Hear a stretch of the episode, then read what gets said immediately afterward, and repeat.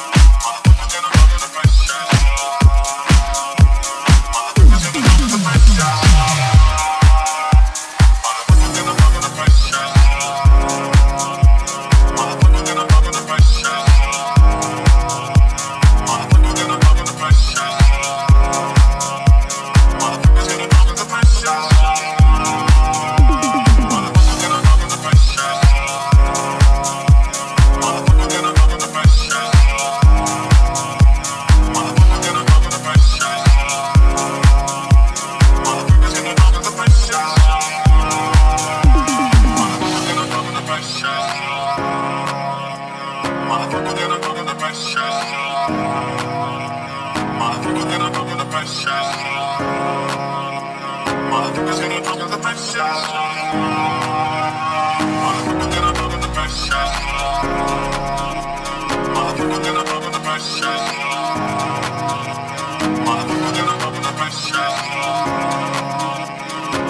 gonna come with the pressure.